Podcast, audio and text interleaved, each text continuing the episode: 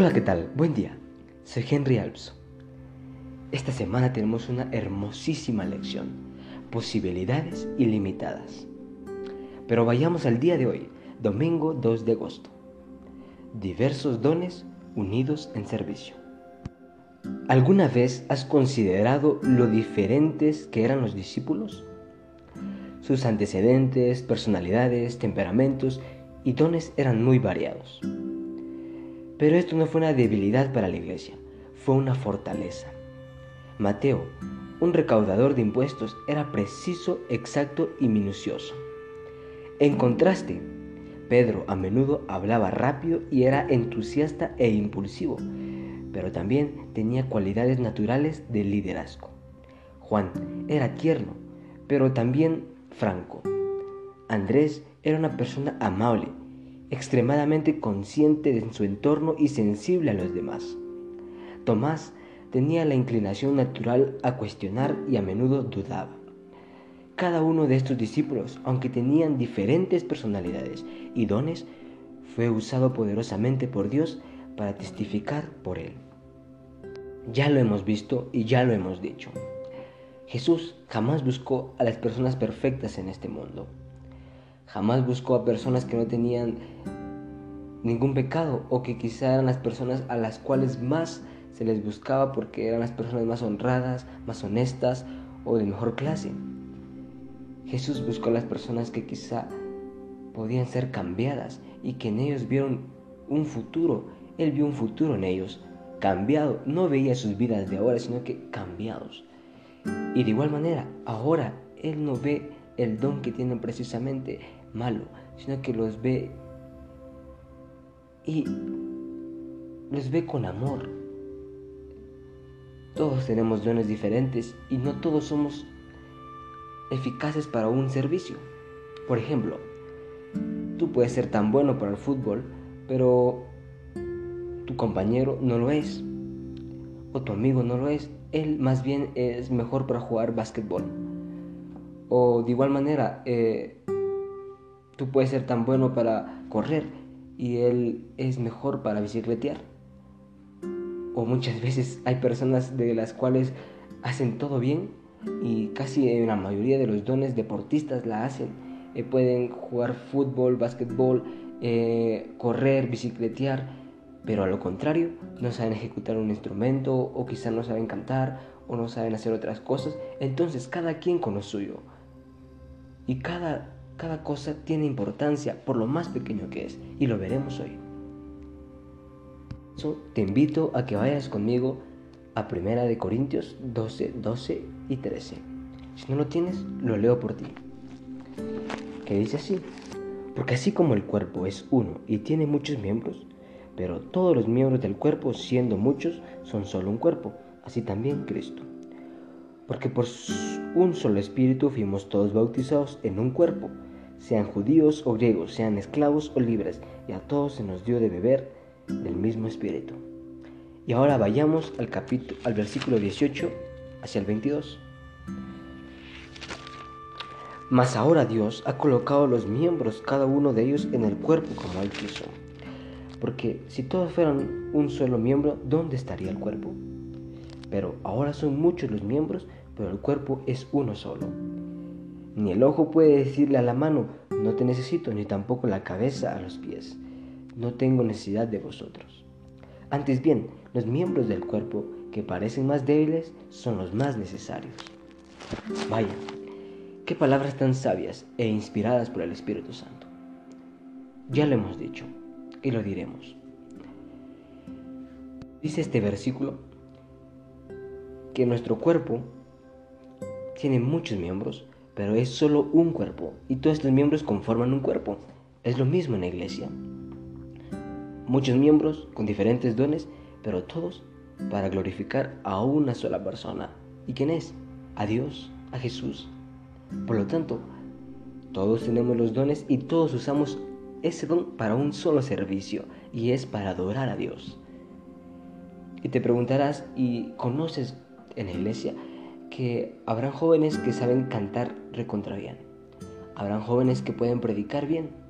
Habrán jóvenes que pueden saber mucho de, ejecución de piano, de piano, de algún instrumento.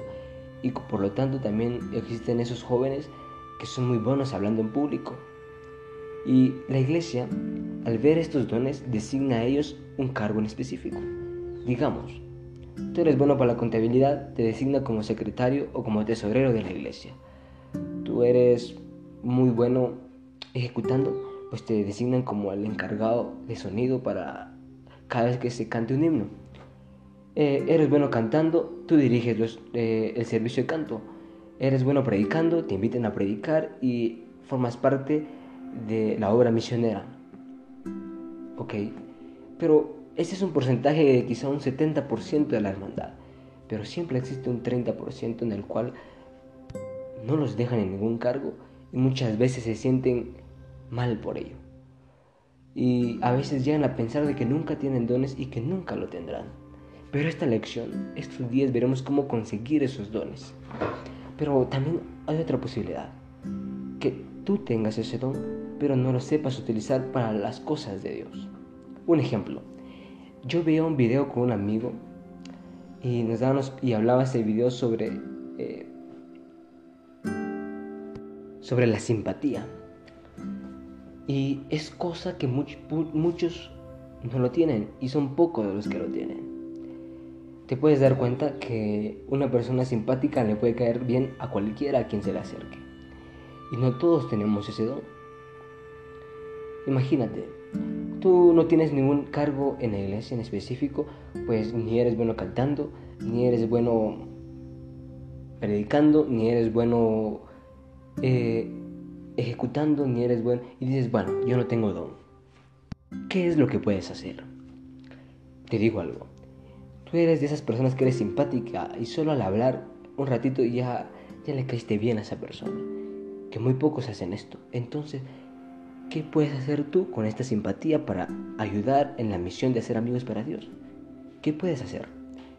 Tú puedes ser uno de los evangelistas Quizá tampoco, y tú dirás, bueno, si yo no estudio la Biblia, pero si yo ni, ni sé mucho en la Biblia, detente, no tienes que saber tanto en la Biblia. Obviamente que tienes que estudiar y tienes que ponerle empeño, pero recuerda que la simpatía es algo, es un don.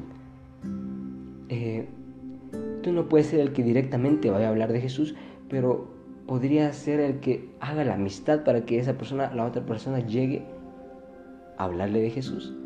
Y obviamente ayudando con el Espíritu Santo y la otra persona y más tu ayuda de simpatía, imagínate qué grandes cosas se podrían hacer. Y como este ejemplo hay muchos. Quizá tú dices, tampoco soy un buen editor de imágenes, soy editor, soy diseñador. ¿Para qué sirve eso en la iglesia? Claro que sirve. ¿Qué puedes hacer? Tú puedes crear una página de Facebook donde se publiquen imágenes donde puedan verla muchas personas. Estas imágenes traten de Jesús, de versículos. Puedes editar unas imágenes y colocarle un texto encima. Y así compartir de Jesús diariamente. Quien quite que por una imagen que vean quieran conocer de Jesús y vayan a la iglesia y toquen y digan, bueno, necesito saber más de Jesús. Todos los dones que tú crees que no son útiles, Jesús ve en ellos una oportunidad. Ya lo hemos visto en semanas anteriores y lo decimos de no. Lo que tú no ves, Jesús lo ve. Por lo tanto, la iglesia tiene esto tan bello, que ve los dones de todos los jóvenes y los junta, ya sea para cantar, para predicar, y si tú no estás en uno de ellos, métete. Lo mejor que tú hagas, que sea bueno, es lo que tienes que aplicar para que también sea parte de la misión de ser amigos para Dios. Ya te he dado dos ejemplos de ello. Todos en la iglesia tenemos dones. Todos.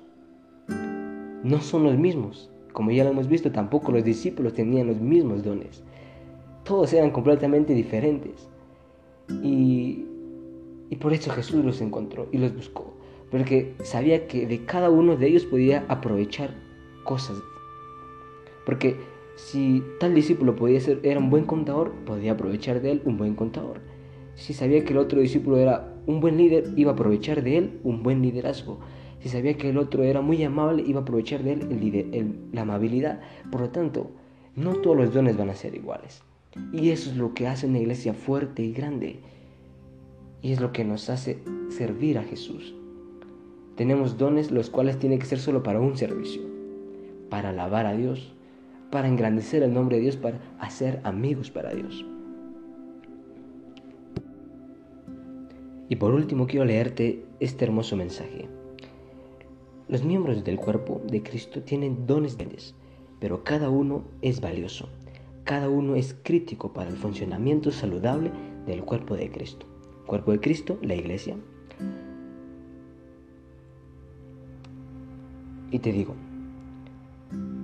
si consideras cuidadosamente el cuerpo humano, incluso las partes más pequeñas tienen un papel crucial. Considera, nuestras pestañas. ¿Qué pasaría si no tuviéramos algo tan aparentemente insignificante como las pestañas? Dice que las partículas de polvo nublarían nuestra visión y las consecuencias resultantes podrían causar daños irreparables. Tú dirás, y te pusiste a preguntar, ¿qué, ¿de qué nos sirven las pestañas? Pero ya te lo hemos dicho, si no lo tuvieses podría entrar polvo Imagínate qué daños tendrías en los ojos. Por eso dice que el miembro de la iglesia que parece el más insignificante es una parte esencial del cuerpo de Cristo y ha sido dotado por el Espíritu Santo. Cuando dedicamos todos nuestros dones totalmente a Dios, cada uno de nosotros puede marcar una diferencia eterna. Tú, que a veces quizá, tú que me escuchas y eres un buen cantante, eres un buen evangelizador, eres un buen alguien que sabe mucho sonido, que sabe ejecutar, pues dedícalo totalmente a Dios y vas a tener y vas a marcar una diferencia eterna. Pero si eres de esas personas que dices que eres la más insignificante, pues no haces nada en la iglesia, estás muy equivocado. Dice que esas personas son las que más aprecia a Dios y en las que ve más fe. Por lo tanto, te invito que si aún no sabes qué don tienes, y no es ni uno de los que hemos mencionado durante este, este repaso de si eres editor, si eres simpático, si eres una persona solidaria, pues esta semana aprenderemos a cómo encontrar nuestros dones. Esta lección será hermosa, por lo tanto te invito a que puedas ser parte de esta lección, de este estudio diariamente esta semana y todo el año. Gracias por estar acá. Tú tienes un don, ¿Sabes manejar las redes sociales? Comparte este podcast. Podría ser un don en el cual puedes compartir de Jesús por toda la tecnología. Solo piensa un poco y date un poco de valor a ti y, y pregúntate, ¿qué es lo que puedo hacer mejor? Y te darás cuenta que tienes un don y ese don lo tienes que aplicar para un solo servicio. Y así unidos proclamar el nombre de Jesús con nuestros dones. Que Dios me los bendiga y nos vemos hasta mañana.